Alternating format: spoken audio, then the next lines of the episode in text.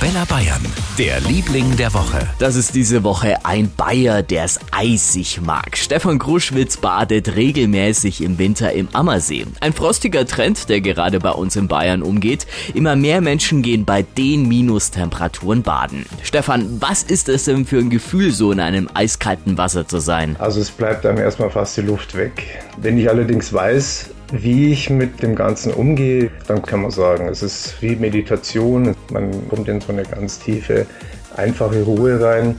Und wenn man das Ganze auch noch in der Natur genießen kann, dann ist es einfach eine perfekte Symbiose, aber braucht halt alles sein Training.